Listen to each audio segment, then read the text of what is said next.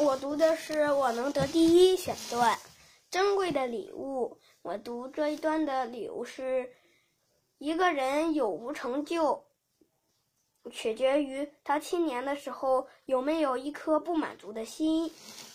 下面是我分享的片段：有一个国王添了一个可爱漂亮的王子，在王子洗礼的那一天，有十二个仙女受上帝的派意前来祝贺，而且每一个仙女。仙女都带来了一样珍贵的礼物。第一个仙女带来的礼物是智慧，国王很高兴地收下了。第二个到第十一个仙女分别带来的是高贵、力量、财富、英俊、情感、健康、朋友、爱情、知识和情和关怀。嗯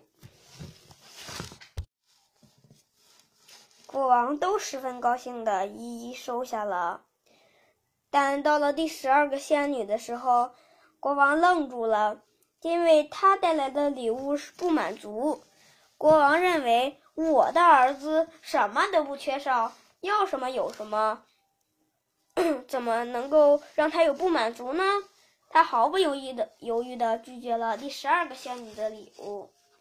随着岁月的流逝，王子渐渐长大了，继承的王位，继承了王位。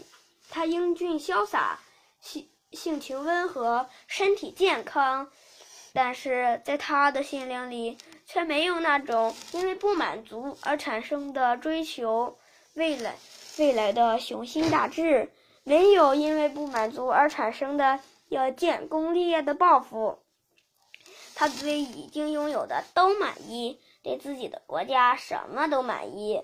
久而久之，他因为他每天都处在志得意满的状态下，大臣们也都变得不不进 不思进取了。他的国家渐渐穷困了，很快沦落为一个落后的国家，不久就被就被邻邻国吞并了。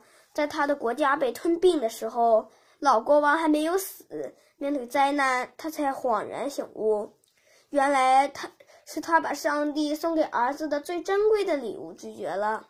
不满足对于儿子来说才是最珍贵的，因为一个人心灵里时刻会有不断的克，才会不断的克服弱点，才会不断的向着更高的目标进取。